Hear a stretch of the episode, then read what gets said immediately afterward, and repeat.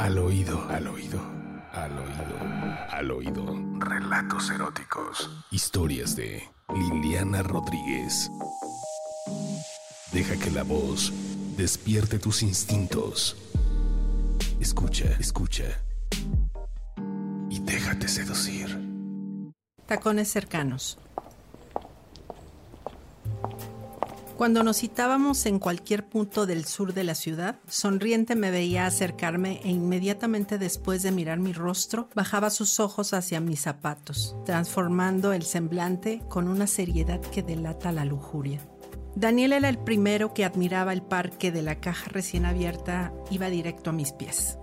No es que solo pensara en aquel hombre de barba tupida y brazos carnosos para comprar el fetiche, sino que al ponérmelos estaba segura de que los luciría hasta el final de nuestro encuentro. Algo muy satisfactorio para una mujer que quiere sacarle provecho a la vestimenta que elige de forma especial para tal ocasión. Le gustaba verme caminar en ellos desnuda hacia el baño, a la cocina por un par de cervezas o a la ventana para fumar luego de haberme poseído. E iba por mí para hacerlo otra vez. Con él bien valía el costo del accesorio recién estrenado que le parecía tan exquisito. Déjate los zapatos, me pedía mientras metía su mano debajo de la falda para hacer a un lado la panty e introducir su dedo medio. Déjate los zapatos, repetía detrás de mí cuando mi ropa caía, jadeante y restregando su bragueta abultada en mis nalgas y su mano en mi pubis. Los tacones de 12 centímetros elevaban mi estatura, la temperatura, su delirio. El primer contacto sexual que tuvimos fue a través de unas botas de color café. Veíamos alcoholizados y en penumbras un concierto de Led Zeppelin junto a varios amigos en la sala de su casa y discreto, Daniel acariciaba la piel bovina desgastada y tocaba su pene que imploraba salir de sus jeans. ¿Qué imaginaba? Nunca lo pensé, nunca lo supe, pero mi mente volaba hacia su cuarto un piso arriba lubricada y ganosa de revolcarnos, cerrando los ojos y me movía al compás de la música y su respiración. Nunca estuve tan conectada con él mediante esta fascinación. Yo intentaba a toda costa que observara ese objeto del deseo cuando me montaba sobre su cuerpo y me sumía en su falo bien erguido yo flexionaba una pierna para que el tacón se clavara en la cama y así lo invitaba a sujetar mi tobillo y pasar delicadamente a la correa con estoperoles. Lo ponía más caliente, me decía. Qué bonitos tus zapatos, me gustan para aretes.